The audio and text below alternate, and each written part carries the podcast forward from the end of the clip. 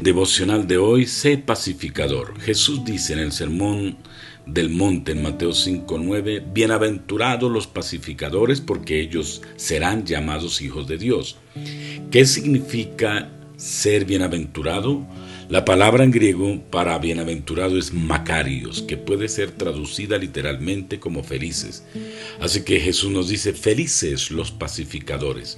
Él no dice felices los que aman la paz, todos amamos la paz, ni dijo felices los pacíficos, aquellos que nunca se molestan con nada, sino que dijo felices son aquellos que hacen la paz, los que activamente buscan resolver los conflictos.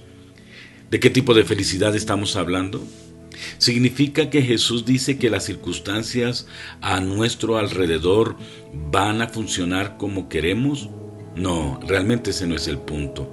Jesús no quiso decir que siempre sentiremos felicidad basados en nuestras circunstancias, sino que estaremos en una condición de felicidad porque tenemos una relación con Dios. Ser feliz es estar en paz con Dios.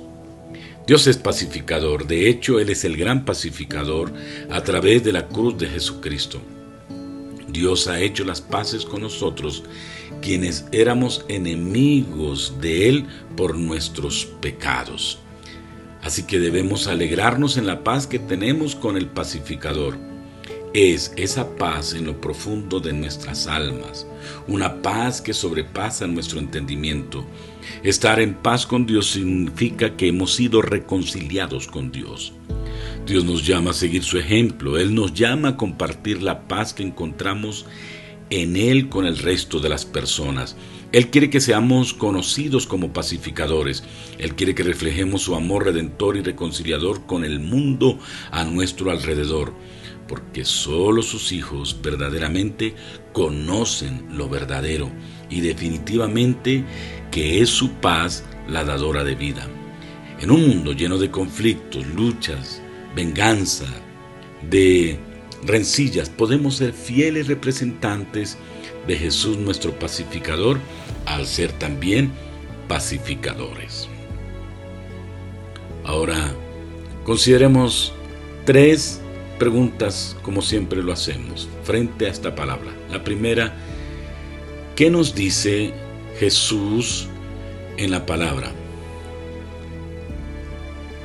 La segunda pregunta es, ¿qué significa? ¿Qué pensamos dentro de nosotros la expresión bienaventurados los pacificadores?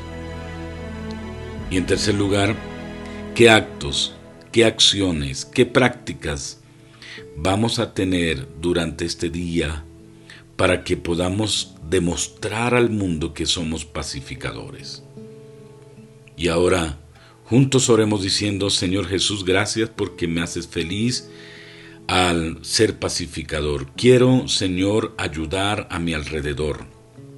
No quiero solamente amar la paz, sino que quiero demostrar que en mí hay paz y tener paz en mi corazón es estar contigo, tenerte a ti dentro de mi corazón. Señor, gracias porque puedo tener alegría, júbilo, gozo en mi corazón por ser pacificador. En el nombre de Jesús, amén.